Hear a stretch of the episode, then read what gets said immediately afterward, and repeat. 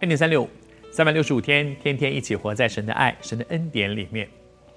雅各这个非常聪明的人，当他回到神的面前，他的人生从一团很焦灼的人生里面找到了出路。神指引他的路，让他回他的本地父家，回到迦南地区。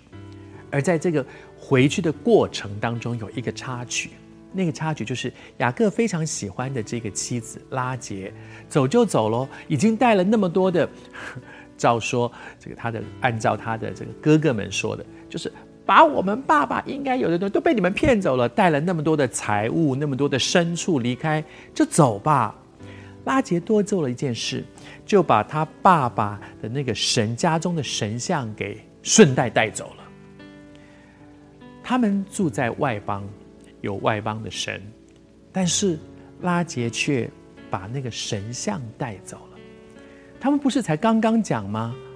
雅各不是才刚刚跟他说：“你爸爸虽然对我不好，我父亲的这一位神对我们是非常好，他从来没有离开过我，都是他指引我的路，他帮助我，等等等等。”可是我自己在想啊，像拉杰这样的一个心态，恐怕是很多面对宗教的人的一个态度。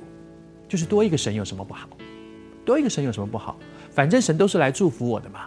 所以这个亚伯拉罕、以撒、雅各他们的神很棒，我爸爸拉班的神也不错，都要吧，都要吧，什么都要。反正多一个神，多一点祝福。很多人面对信仰的态度，面对宗教的态度就是这样。但是我们成为一个基督徒，你一定要弄清楚，我们所面对的不是一个宗教。我们所面对的是这一位独一的真神，因为他是独一的真神，所以不是多一个有什么不好，不是多一个有什么不好，就好像我我我我我的孩子，我就是他爸爸嘛，我就是他的父亲，然后他如果到马路上说，哎，拉一个人，那个人那个人也给他一点钱，也有一点好处，那么那他也算我爸爸就好，不对嘛？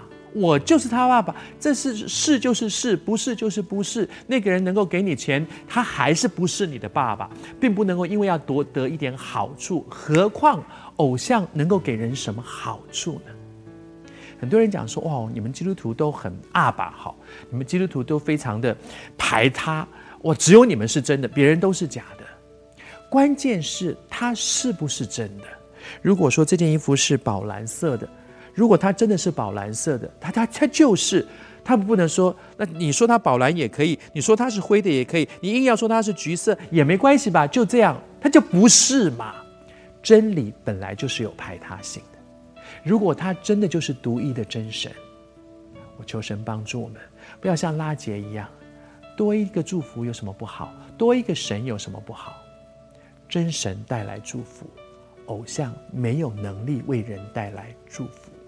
但是我求神帮助我，不只是为着祝福的缘故，更是因为他的确是那一位独一的真神。